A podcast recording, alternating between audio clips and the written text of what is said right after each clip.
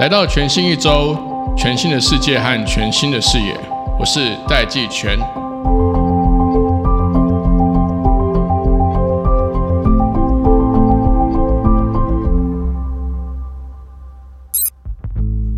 最近全球科技圈发生了一件大事，发生了一件诺贝尔奖等级的大事。这件事情是什么呢？就是韩国团队他们在七月的时候呢，在网络上面宣称他们可能发现了常温常压的超导体。这样的科学神话呢，最近有很多人做了各式各样的模拟实验、实体实验，不管是来自于台湾对岸、德国、美国。几乎全世界的这个超导体实验室都试图想要重现跟证明这样子的一个发现是真的或是假的。那最近呢，德国的团队证实 LK 九九它不是超导体，根本就是个绝缘体，也就是说它并没有一个零电阻的超导特性，它甚至连电都完全无法传。究竟这是怎么一回事呢？我们今天特别邀请到成功大学物理学系的教授黄建荣黄教授。他跟我们先聊一聊什么是超导体，以及如果我们真的发现了室温超导体的话，会对整个世界的能源电力产生什么样的冲击和影响？也跟我们分享了这整件实验，这整个故事，它到底是一个乌龙呢，还是一个科学的重大进展？我们一起来听。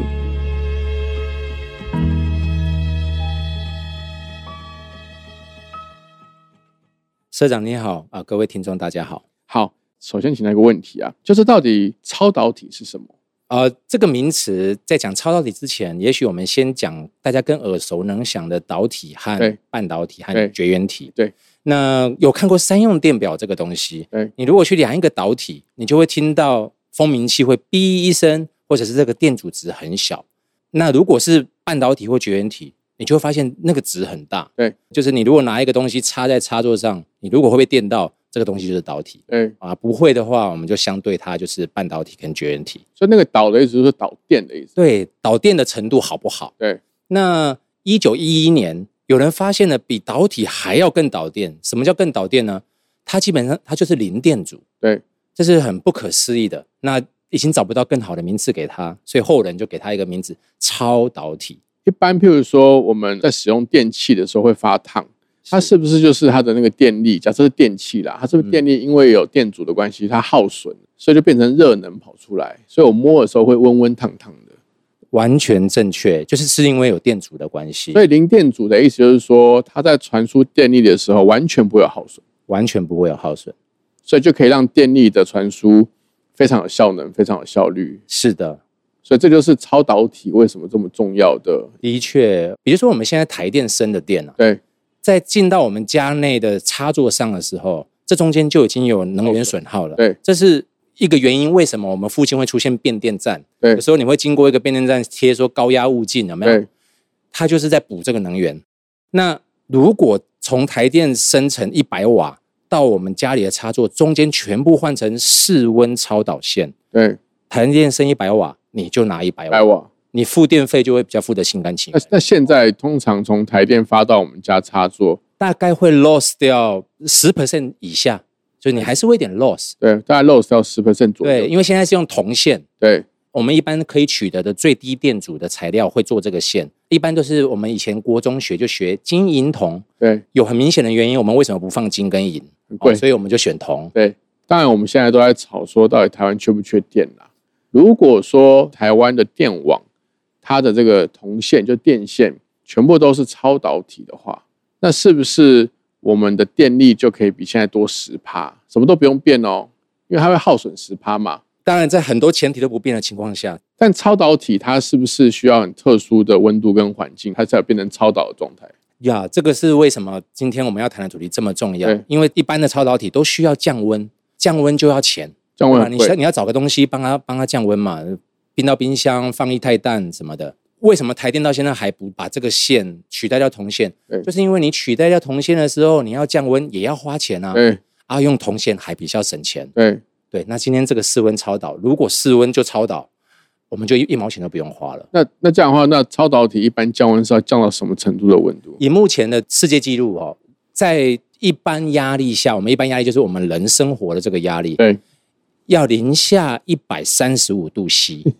零下一百三十五度。摄氏零下一百三十五度，我们大家一般家里的冰箱大概都是零下十度左右啦，这就很冰，是，对，甚至零下一百三十五度，听起来很低温了啊哈，但我们这个高低温本来就是用比的嘛，相对的我们对拿一个很便宜的，啊又降温很有效率的液态氮，有时候去百货公司，你会看到有人宣称说我这个是用液态氮做的冰淇淋，对因为液态氮很便宜，对液态氮比你我手中的矿泉水都还便宜，对，哦这么平对，很便宜。液态氮的温度是零下两百度 C， ，OK，也就是我刚刚说零下一百三十五，在液态氮里面它就超导了，对，所以这已经有商业应用价值。办得到的，对，所以我们一般很喜欢跟液态氮的温度做比较，对比它高，我们就会给它一个名词叫高温超导体。在七月的时候啊，有一组韩国的团队，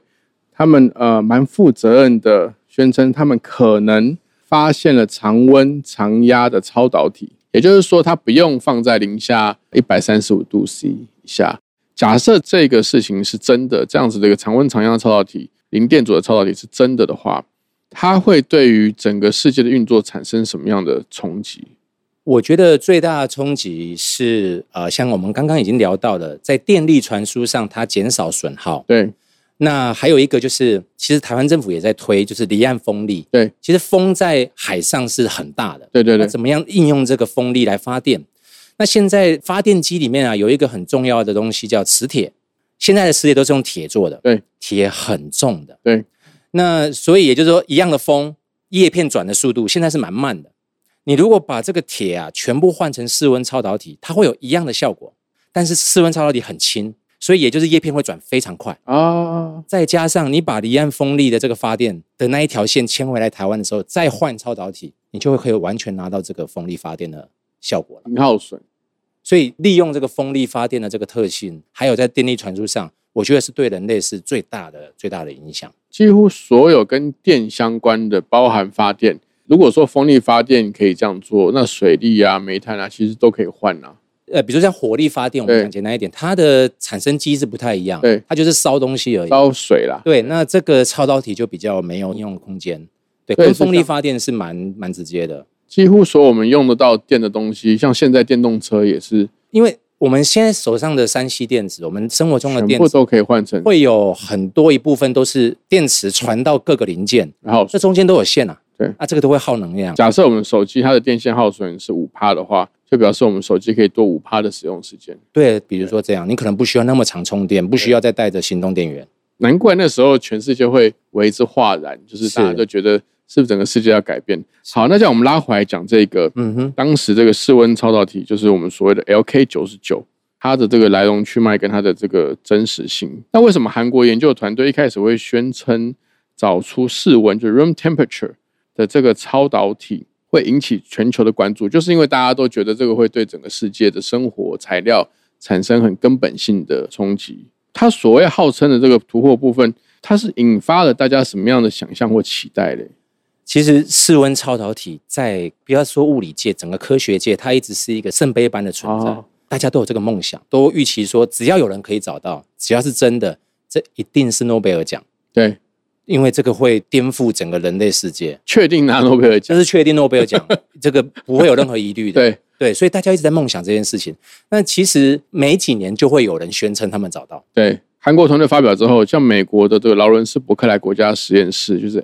LBNL，嗯哼，它就用超级电脑，可是它是用模拟的哦，是它就模拟那个铜原子渗透到晶格中的路径，处在适当的条件和位置，它就能够具有超导的共同特征。也就是说，它在模拟的情况下，发现似乎能够产生超导的特征。可是当像包含台湾，呃，或对岸或印度，陆陆续续开始有这些科学家用实体的实验去进行验证，结果是没有重现出这个韩国的论文所宣称的这个室温超导 LK ninety nine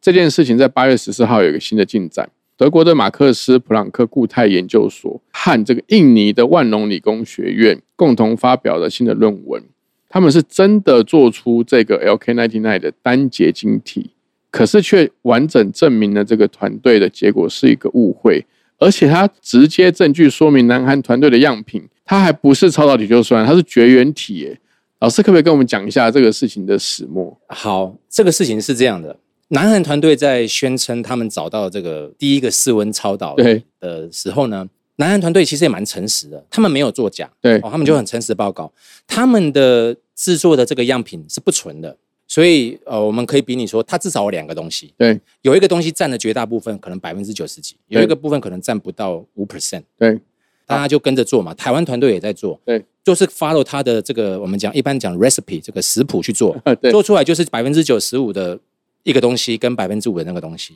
哎，都不超导。那最近这个大家就开始想说发生什么事情，所以就有人把这个百分之五的那个东西啊，就做一颗，嗯就是一个东西百分之百都是那个那一个韩国团队的百分之五，对，他也不超导啊。八月十四号，德国团队他就是把百分之九十五的这个东西做成百分之百，也就是没有杂质，对，证明它是绝缘体。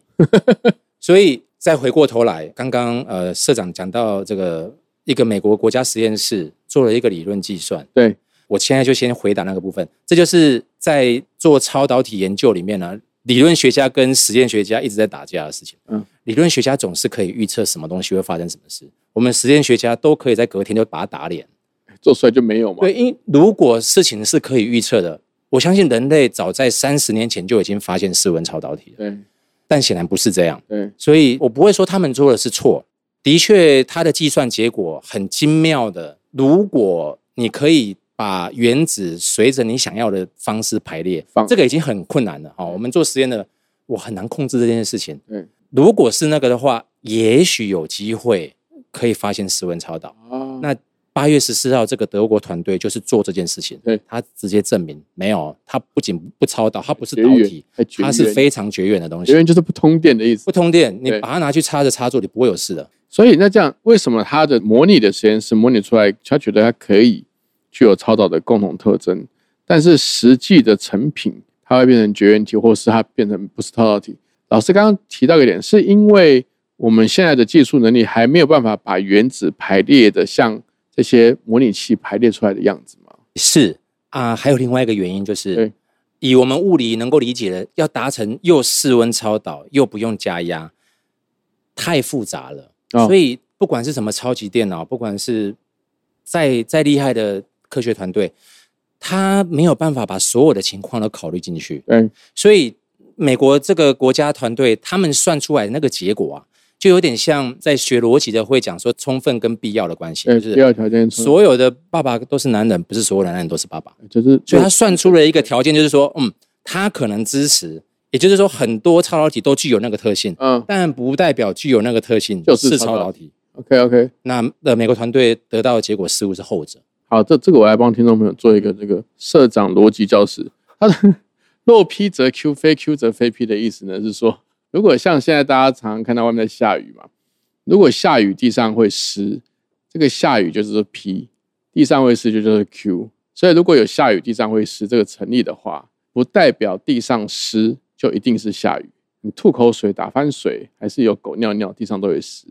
所以老师刚刚讲的这个逻辑上的这个原因就这样。那我想要再追问一下老师刚刚讲的那个杂质，这是一场美丽的误会。看起来这个误会的原因是来自于那五 percent 不到的杂质。是这杂质是不是就是呃网络上面写这个 CQ2S 的杂质？ Cu2s， CU2S 就是呃对我们讲说硫化亚铜这个东西造成的误判。是、那如果把这个杂质做成一整颗，它会是超导体吗？呃也不会，也不会。它就是看起来电阻蛮低的一个蛮普通的一个材料。我会说普通是因为其实它在矿物里面就有了。对早在七零八零年代，人们就已经发现这个东西，对只是这个材料电阻在大概一百多度摄氏哦，一百多度其实蛮高温的，对它会有一个聚变，对它会变很小。也就是说，在高于摄氏一百多度 C 的时候，它电阻很大；低于摄氏一百多度 C 的时候，它电阻突然变很小。所以你远远的看你的数据图，你会以为哦，它电阻变零了。啊这是南韩团队犯的第一个错误。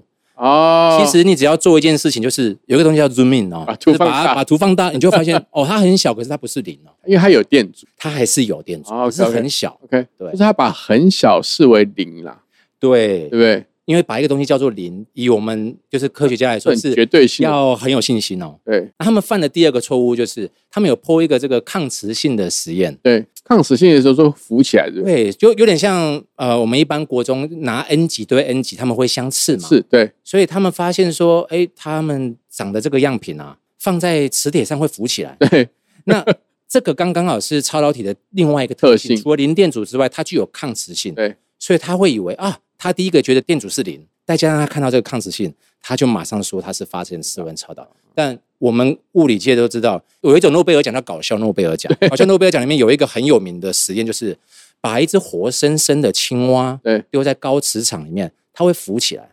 原因是因为水也是一种抗磁性哦物所以是质，只要水磁场浮起来够大，那个水就可以把青蛙浮着。啊，青蛙是活的哦，对对对，对，所以其实生活中就有蛮多抗磁性物质。嗯，所以抗磁性不是什么太了不得太的了不东起西，，太稀有的东西。是是，所以这个男孩团队他刚好看到这个杂质，就这个小的东西，它有抗磁性，就它会浮起来，然后它又有这个电阻，因为温度降到室温骤降的样子，但因为他没有把那个 scale 给 zoom in，他就以为贴近零或靠，所对以他就以为这是超导体。是那我我进一步问，所以嗯哼它在常温的情况下电阻低，它有没有可能，就算它不是超导体，但是还是对这个世界这个新的材料或这个材料可以有产生新的大的冲击嘛？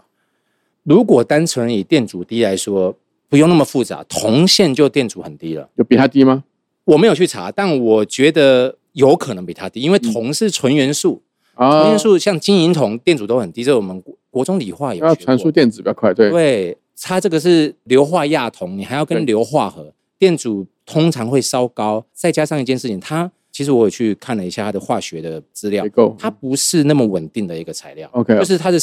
Cu2s 那个 two 啊，很容易可以掉下是一来，点九，对可以是一点九九，所以它是有一个范围的，它不稳定，结构上不稳定，所以不是那么好应用。 ，OK，因为不稳定，也就是说你可能用了一段时间，它就不是那个东西了。是，所以我们真的要应用在山西或者我们日常生活，这个东西要能够耐久使用。要稳定，对，哎怎么做，谁做都是这个东西，这个才有会谈到商用但价值。铜的稳定度就很高，铜是非常稳定，它又容易纯化，基本上我们所有的导线都是铜。也就是说，这个材料它目前我们已知的状况就是说，它有一些特性比较疏忽或不精确的情况下，看起来会有一点像超导体。这第一个，那第二个呢是它电阻也低，但它却又没有低到像铜这种大家已经普遍使用的东西这么是低，再加上它材料不是那么稳定，所以即便这样子一个新的像超导体的东西，嗯哼。它也没有太大的这个商业价值或使用价值，目前看不出这个潜力。对我目前看不出来。我想要追问一个，嗯哼，因为网络上面呢，有些人说韩国的团队，他们说这个整场是一个乌龙。本来科学就是会有成功跟失败的嘛。老师会觉得韩国这个团队是个乌龙吗？还是说这个是一个在科学研究或探索的过程中本来就很常见的一个状况？的确，就像卢社长所说哦，我们如果以结果论来说对，的确是个乌龙。对，但以过程来讲，其实这是稀疏平常的事情。嗯，只要没有作假，有错误的解释，大家会更正的。所以我会觉得说，以过程来看呢、啊南韩的事件，我们可以看作是发表科学研究成果的教科书。对这整件事情可以当做一个教科书，嗯因为它充分展现了科学研究的两个核心要件。是第一个，数据重现性。嗯，你今天宣布一件事情，我可不可以在冰岛上照着你的食谱，我就可以重复做你的事情？这是第一个。第二个是同才审查制度，啊、也就是说，其他科学你不是说你对，不是你说对就可以，还要其他专家来看你的结果。所以它这个是真的是一个蛮教科书等级的一个，就是说，你以为你发现了一个了不得的东西的时候，你就要经历过这两件事情。还有我自己感觉得到，就是说，一样的事情如果发生在十几年前，你宣布说你发现室温超导体对，可能要几个月的时间才会得到今天的结论。哦但，现在败于这个社群媒体的爆炸，我就算七月二十二发生这件事情，今天八月十五我们录音的时候已经有结果了，对，所以让我们知道说哇，知识传递在这个现在这个时代是非常快，帮助很大，就是说社群媒体的确帮了很大的忙。早上起来划个 Facebook，我就知道哦，有人发新的结果了。嗯嗯嗯，其实到现在，我认为是个完美的完结啦，就是说是一个完整圆满的完结。那老师刚刚也跟大家分享了说，这其实里面体现了很多这个科学的精神跟科学的态度，就包含说大家不要担心说做出来的实验是失败的，你知道不要骗人，实验没有成功，它也是符合科学探索跟进展的一个过程。它有几个特性，我也稍微帮大家 recap 一下。第一个是说，这个实验它要能够重现，就大家再重新再做一次的时候，要如果可以得到一样的结果，那这件事情就可以被确认为真。那第二个呢是说，除了这个当初的一组团队或一个科学家做出来的这个结果，其他的同才审查可以去看说你实验的过程有没有完善，或者是它的这个实验的这个精细度，甚至数据的正确度，都可以由公开的、透明的，由不同的呃实验者或是科学家来去审查，是不是可以得出同样的结果。那第三个是老师也提醒了大家，因为像现在这个网络速度的关系，可以让我们整个全球的科学进展的速度比以前可能要花几个月或甚至一年两年的时间才可以去验证这样的结果，可以缩短到几个礼拜，我们就可以知道这件事情是不是真的有一个很巨大的突破。是今天非常谢谢老师来到我们节目中。台湾的科技发展是跟台湾接下来的经济啊、台湾的国家的强弱啊是非常息息相关的。希望可以有更多的机会可以邀请这个黄建龙黄老师在节目上跟大家分享。谢谢老师。谢谢，谢谢社长。